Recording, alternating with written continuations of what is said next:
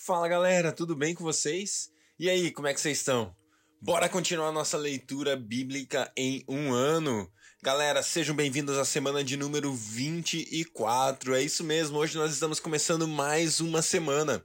Muito legal estar com vocês, muito bom que a gente está junto nessa jornada. Como eu tenho falado quase todo dia, eu estou muito feliz, estou contente demais de estar lendo a Bíblia com você, de estar ouvindo a voz de Deus com você. Tem sido realmente especial, para mim pelo menos tem sido, espero que tenha sido, esteja sendo também para você, tá bom?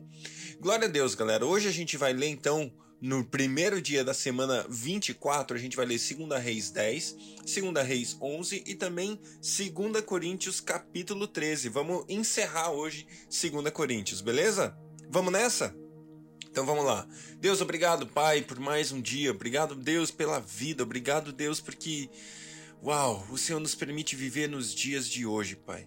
Deus, sabemos que se a gente olha ao nosso redor, o mundo hoje está confuso, está quebrado, está é, polarizado. Deus, um mundo difícil, um mundo triste, um mundo cheio de opinião, cheio de eu, cheio de egocentrismo, cada um querendo a sua, a sua maneira, o seu jeito aplicado, Deus, de uma maneira forte, de uma maneira intensa, onde qualquer opinião contrária às vezes pode ser dita como, como, como algo muito ruim, como algo muito forte, Deus. Isso, isso é estranho, Deus.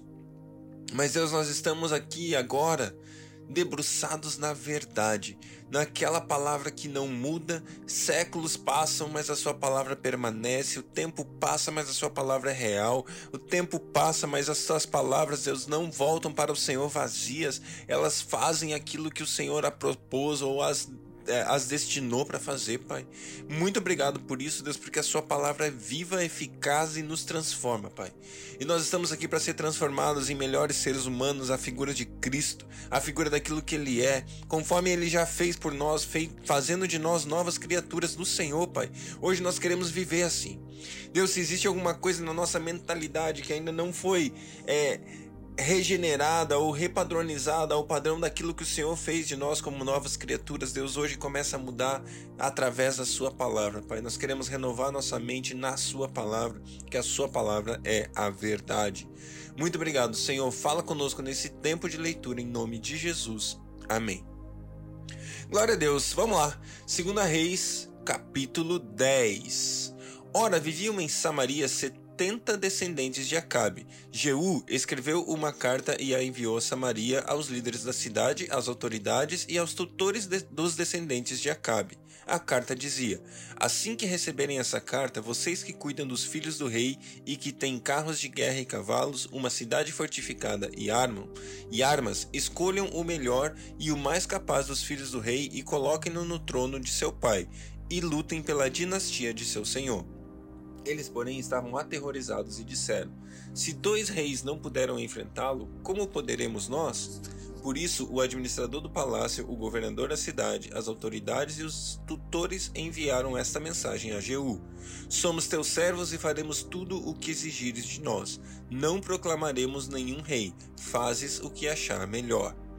Então Jeú escreveu-lhes uma segunda carta que dizia: Se vocês estão no meu lado e estão dispostos a obedecer-me, tragam-me as cabeças dos descendentes de seu senhor a Jezreel amanhã a esta hora. Os 70 descendentes de Acabe estavam sendo criados pelas autoridades da cidade.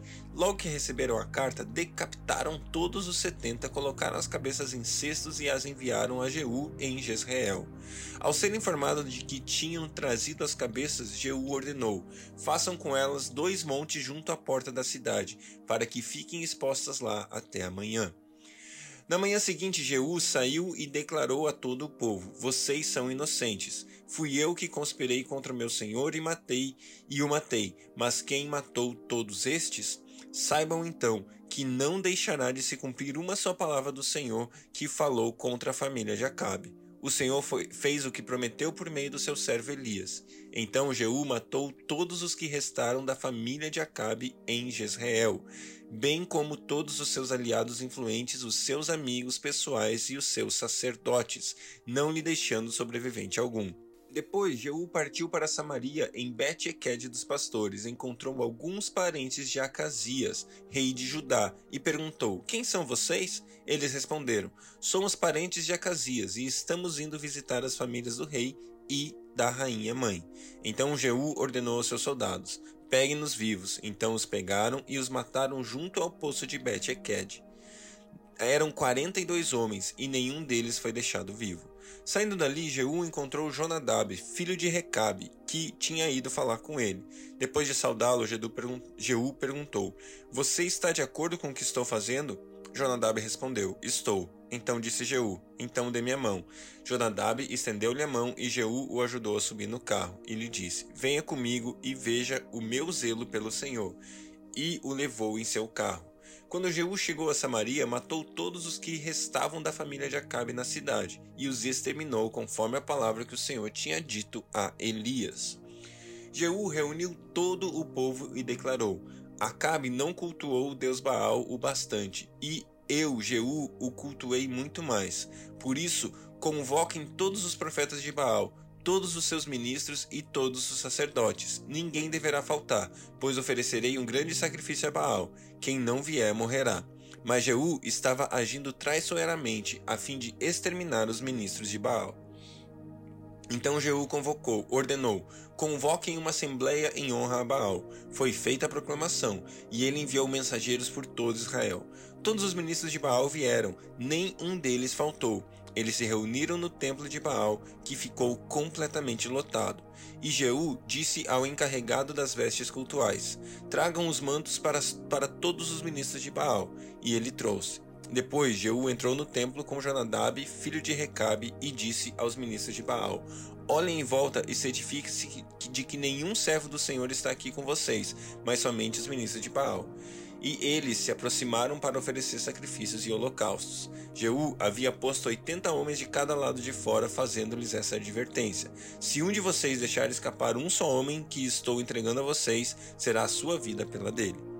Logo que Jeú terminou de oferecer o holocausto, ordenou os guardas aos guardas e oficiais: Entrem e matem todos, não deixem ninguém escapar. E eles os mataram a fio da espada, jogaram os corpos para fora e depois entraram no santuário interno do templo de Baal. Levaram a sua a coluna sagrada para fora do templo de Baal e a queimaram. Assim destruíram a coluna sagrada de Baal e demoliram seu templo. E até hoje o local tem sido usado como latrina. Assim, Jeú eliminou toda a adoração a Baal em Israel. No entanto, não se afastou do, dos pecados de Jeroboão, filho de Nebate, pois levou Israel a cometer o pecado de adorar aos bezerros de ouro em Betel e Dan. E o Senhor disse a Jeú: Como você executou corretamente o que eu aprovo, fazendo a, com que Fazendo com a família de Acabe tudo o que eu queria, seus descendentes ocuparão o trono de Israel até a quarta geração. Entretanto, Jeú não se preocupou em obedecer de todo o coração à lei do Senhor, Deus de Israel, nem se afastou dos pecados Jerobo que Jeroboão levara Israel a cometer. Naqueles dias o Senhor começou a reduzir o tamanho de Israel. O rei Azael conquistou todo o território israelita a leste do Jordão, incluindo toda a terra de Gileade. Conquistou desde Aroer, junto à garganta de Arnon, até Bazã, passando por Gileade, terras das tribos de Gade, de Ruben e de Manassés. Os demais acontecimentos do reinado de Jeú, todos os seus atos e todas as suas realizações estão escritos nos registros históricos dos reis de Israel. Jeú descansou com seus antepassados e foi sepultado em Samaria. Seu filho Jeoacás foi o seu sucessor. Reinou Jeú 28 anos sobre Israel em Samaria. 2 Reis, capítulo 11. Quando Atalha, mãe de Acasias, soube que seu filho estava morto, mandou matar toda a família real. Mas Jeoseba, filha do rei Jeorão e irmã de Acasias, pegou Joás, um dos filhos do rei, que iam ser assassinados, e o colocou num quarto com a sua ama, para escondê-lo de Atalaia, Atalia. Assim, ele não foi morto. Seis anos ele ficou escondido com ela no templo do Senhor, enquanto Atalia governava o país. No sétimo ano, o sacerdote Joiada mandou chamar à sua presença no templo do Senhor os líderes dos batalhões de Sem dos Cários e dos guardas, e fez um acordo com eles no templo do Senhor com juramento. Depois lhes mostrou o filho do rei e lhes ordenou: Vocês vão fazer o seguinte: quando entrarem de serviço no sábado, uma companhia ficará de guarda no palácio real, outra na porta de Sur, a terceira na porta que fica atrás das outras companhias. Elas montarão guarda no templo por turnos. As outras duas companhias que normalmente não estão de serviço no sábado ficarão de guarda no templo para proteger o rei. Posicionam-se ao redor do rei de armas na mão. Matem todo o que se aproximar de suas fileiras. Acompanhem o rei aonde quer que ele for. Os líderes dos batalhões de Sem fizeram como o sacerdote Joiada havia ordenado. Cada um levou seus soldados, tanto os que estavam entrando em serviço no sábado, como os que estavam saindo ao sacerdote Joiada. Então ele deu aos líderes de batalhões de Sem as lanças e escudos que deviam que haviam pertencido ao rei Davi e que estavam no templo do Senhor. Os guardas, todos armados, posicionaram-se em volta do rei, junto ao altar e em torno do templo, desde ao lado sul até o lado norte do templo. Depois Joiada trouxe para fora Joás, filho do rei, colocou nele a coroa e lhe entregou uma cópia da aliança. Então o proclamaram rei, ungindo, e o povo aplaudia e gritava: Viva o rei! Quando Atalia ouviu o barulho dos guardas e do povo, foi ao templo do Senhor onde estava o povo e onde ela viu o rei em pé junto à coluna, conforme de costume. Os oficiais e os tocadores de corneta estavam ao lado do rei e todo o povo se alegrava ao som das cornetas. Então Atalia rasgou suas vestes e gritou: Traição! Traição! O sacerdote Joiada ordenou aos líderes dos batalhões de cem que estavam no comando das tropas: levem-na para fora, para fora por entre as fileiras e a matem a espada quem a seguir pois o sacerdote dissera: Ela não será morta no templo do Senhor. Então eles a prenderam e a levaram ao lugar onde os cavalos entrar, entram no terreno do palácio, e lá a mataram. E Joiada fez uma aliança entre o Senhor, o rei e o povo, para que fossem o povo do Senhor. Também fez um acordo entre o rei e o povo. Depois todo o povo foi ao templo de Baal e o derrubou. Despedaçaram os altares e os ídolos e mataram Matã, sacerdote de Baal, em frente aos altares. A seguir, o sacerdote Joiada colocou guardas no templo do Senhor. Levou consigo os líderes dos batalhões de cem cários e os guardas e todo o povo, e juntos conduziram o rei do templo ao palácio, passando pela porta da guarda. O rei então ocupou seu lugar no trono real, e todo o povo se alegrou. A cidade acalmou-se depois que Atalia foi morta à espada no palácio. Joás tinha sete anos de idade quando começou a reinar. Uau, glória a Deus. É impressionante a gente ler esses textos aqui da palavra e a gente vê, é, até mesmo entre o povo de Deus, em teoria, né? Pessoas que temiam ao Senhor, a gente lê aqui e percebe que nem todos eram realmente tementes a Deus, mas a ânsia por poder, o desejo de poder é, é algo horrível, é algo que faz é, as pessoas traírem, faz as pessoas matarem, faz as pessoas quererem é, extrapolar os limites sociais, né? extrapolar os limites da lei do Senhor em função de poder, em função de reinado, em função de posição. E, e é claro que aqui a gente está falando de reinado, coisas grandes, coisas né, que são relevantes a nível de nação, mas eu e você vivemos cada dia nesse mesmo jeito. Eu e você temos diante de nós oportunidades de exercer influência, exercer é, comando nas nossas empresas, no nosso trabalho, no nosso dia a dia. E, e normalmente chegar em tais posições pode requerer um preço. Eu e você podemos escolher o preço do serviço, onde nós somos pessoas que servem, que pensam no bem do próximo, que amam as pessoas, que fazem o que fazem para o bem, a fim de servir, a fim de abençoar, ou podemos ser aqueles que fazem para ter poder, para ter posição, para ter, sabe, por orgulho próprio, por, por barganha, por, sabe, porque, ah, eu quero ser o cara, não sei o que, sabe? Qual caminho você escolhe no teu dia a dia? Qual caminho eu escolho no meu dia a dia? Sabe, eu tenho uma frase que eu digo há muito tempo na minha vida que somente uma vida que é vivida pelos outros faz sentido ser vivida. Sabe, eu, eu quero viver uma vida que sirva, eu quero viver uma vida que abençoe, eu quero viver uma vida que, sabe, cuide de pessoas. Não necessariamente cuide de mim. Sabe, a gente vê isso daqui a pouco ali, é, quando a gente vai começar a ler 2 Coríntios, a gente vê a vida de Paulo. Paulo se deu em favor do outro. Não buscando posição, não buscando títulos, não buscando ser apóstolo. Ele até fica falando várias vezes: eu não sou desse tipo, eu não sou super apóstolo, eu não sou. Não sei. Sabe, Paulo, ele escolheu a vida de servir. E quem mais, além de Jesus, a gente pode olhar como exemplo? Jesus ele era o rei, ele era o exaltado, ele era o primogênito, ele era, aliás, ele era o único filho de Deus. E ele escolheu deixar tudo isso para trás, colocar isso tudo de lado e veio até nós em forma de homem, em forma de servo. Ele humilhou-se, lavou os pés dos seus discípulos, sabe? Se colocou na forma humana, morreu a morte de cruz, sofreu tudo por mim, sofreu tudo por você, não pelo trono, não pela posição, mas por amor a pessoas, por amor a mim e por amor a você. Que eu e você possamos ser do tipo que serve, do tipo que ama pessoas.